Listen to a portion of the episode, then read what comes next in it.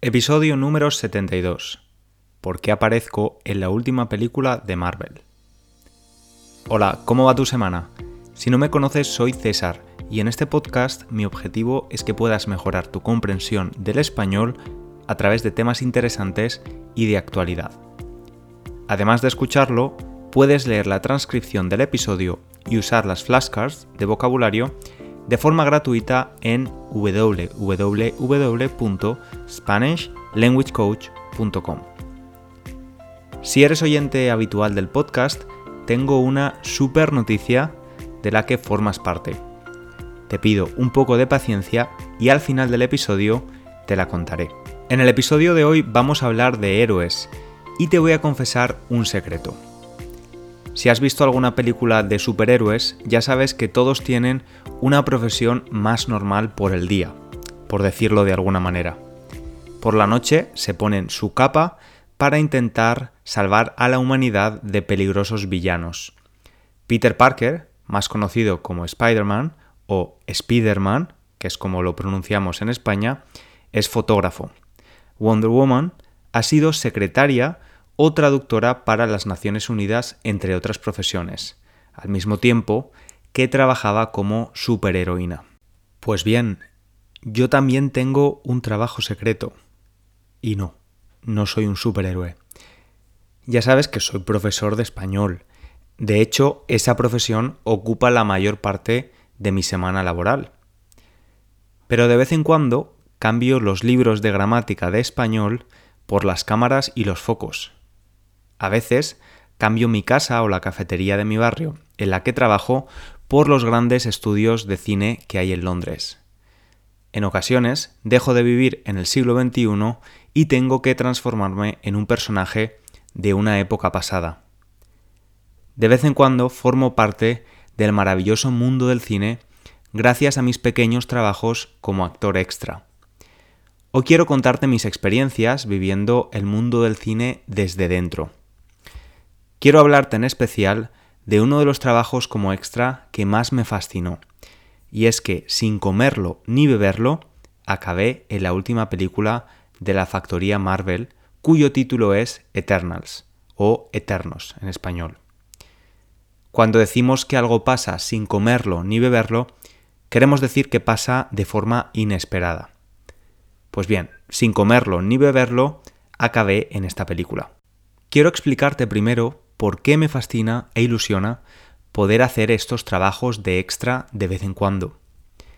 Cuando era pequeño siempre había querido tener una cámara de vídeo para grabar mis propias películas.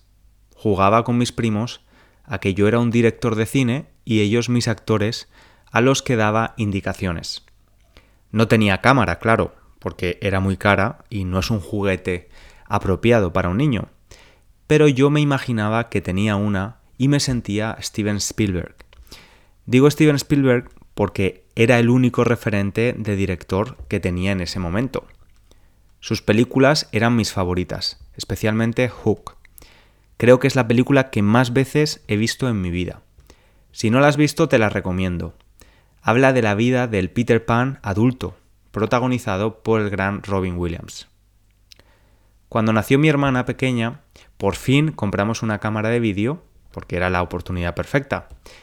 En la mayoría de vídeos yo nunca estoy, porque siempre estaba detrás de la cámara, grabando y experimentando con los distintos tipos de planos, zooms y efectos.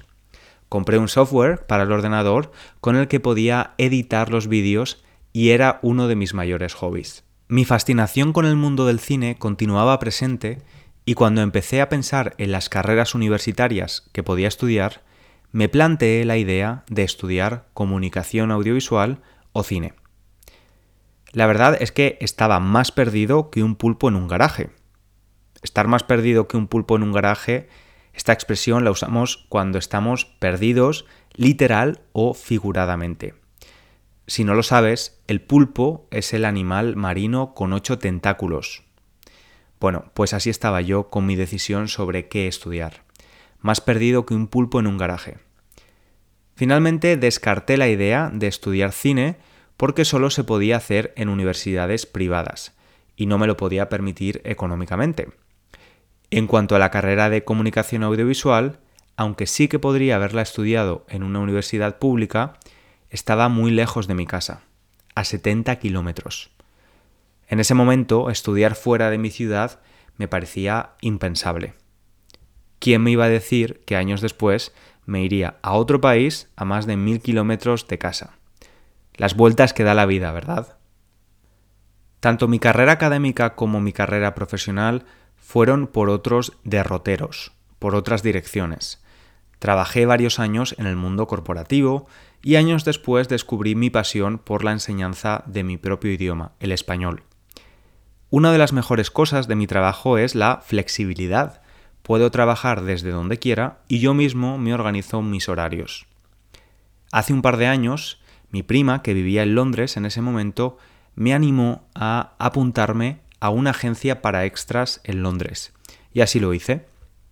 Semanas después recibí un email preguntándome si estaba interesado en participar en un día de rodaje para una nueva peli. Yo, por supuesto, acepté. En ese momento me di cuenta de algo que muchas producciones tienen en común, el secretismo. No me dijeron el nombre de la película hasta que llegué al set de rodaje. Además, una vez allí, lo primero que hicieron fue pedirme que apagara mi teléfono y que lo dejara en una caja protegida por una persona que se dedica a eso, a cuidar de teléfonos móviles, del equipo técnico y de los extras había que evitar a toda costa, por todos los medios, que una imagen o vídeo llegara a Internet o a algún medio de comunicación. Íbamos a rodar una escena para la nueva película de Marvel, Eternals, y cualquier precaución era poca. Si eres como yo y no tienes muy claro qué es esto de las películas de Marvel, voy a explicarte. Marvel Studios es una productora que se dedica, entre otras cosas, a crear películas de superhéroes. Estas películas tienen millones de fans en todo el mundo, siempre ansiosos por conocer todos los detalles de futuras películas. Es por esa razón que piden a todas las personas que participan, de alguna forma, en una de sus producciones el máximo secretismo posible. Yo ya había trabajado alguna vez como actor extra en España, en Valencia. Lo había hecho para series de televisión locales o alguna película independiente. Obviamente este tipo de proyectos tenían un presupuesto muy limitado, no tenían mucho dinero, en contraste con esta producción. Yo alucinaba con todo lo que veía, pero lo mejor todavía no había llegado. Una de las personas del equipo me preguntó si estaba interesado en hacer algo un poco más especial, Normalmente el trabajo de extra se basa en estar en el fondo de la escena. El fondo es el background en inglés. Pero a veces es necesario que algunos de los extras interactúen con los actores principales. Cuando esto pasa, el extra tiene más visibilidad y además recibe un salario mayor por su trabajo. Me dijeron que íbamos a grabar una escena donde un grupo de amigos estaban en un pub celebrando algo. Yo acepté la propuesta sin dudarlo dos veces, al igual que el resto de extras a los que les habían propuesto lo mismo. Ellos se quedaron boquiabiertos, es decir, muy sorprendidos, cuando nos dijeron el nombre de los actores con los que íbamos a rodar, Gemma Chan y Kit Harrington. Si te pasa como a mí, quizás no eres muy bueno con los nombres y no sabes de quién te hablo. Sin embargo, si te digo que Kit Harrington es el actor que dio vida al personaje de Jon Snow en la famosa serie de ficción Juego de Tronos, seguro que eres capaz de ponerle cara, de visualizarlo. Yo no había visto la serie, pero había oído hablar mucho del personaje en memes de Internet. Estuvimos cerca de tres horas rodando con ellos, diferentes escenas, aunque en la edición final de la película solo se ve una escena. No te puedo contar mucho más porque no quiero hacer ningún spoiler, pero si vas a ver la peli, te puedo decir que esta escena está en los primeros 20 minutos de película y que podrás reconocerme fácilmente. En la escena, que dura exactamente 9 segundos, estoy cantando con el resto de extras y estos dos actores. No te puedo contar más. Algo que me sorprendió bastante en el rodaje de esta película y en otras que he hecho después es la inmerecida mala fama que tienen los actores y actrices de Hollywood. Cuando se habla de ellos, muchas veces se habla de sus excentricidades y demandas irrazonables. Sin embargo, en mi experiencia, son personas muy profesionales. He compartido rodajes con actrices como la oscarizada Emma Thompson, Lily James o Imelda Staunton, y siempre he sentido que tienen los pies en la tierra. Tener los pies en la tierra es la expresión en español equivalente al adjetivo down to earth en inglés. Siempre siento que estos actores y actrices tienen los pies en la tierra y no se les ha subido la fama a la cabeza.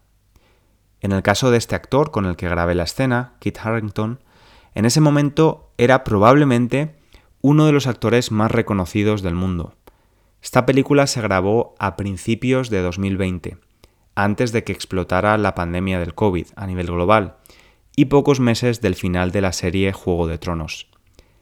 A pesar de su gran fama y de probablemente tener mucha presión sobre él, la verdad es que el chico no podía ser más majo y agradable. Estuvo hablando con nosotros y nos ayudó con pequeños trucos de interpretación. Lo mismo sucede con los directores. En mi cabeza, los directores de estas grandes megaproducciones siempre estaban estresados y gritaban a todo el mundo. Pero de nuevo, nada más lejos de la realidad. En el caso de Eternals, la directora era Chloe Zhao. Es la última ganadora del Oscar a la mejor dirección por su increíble película Nomadland.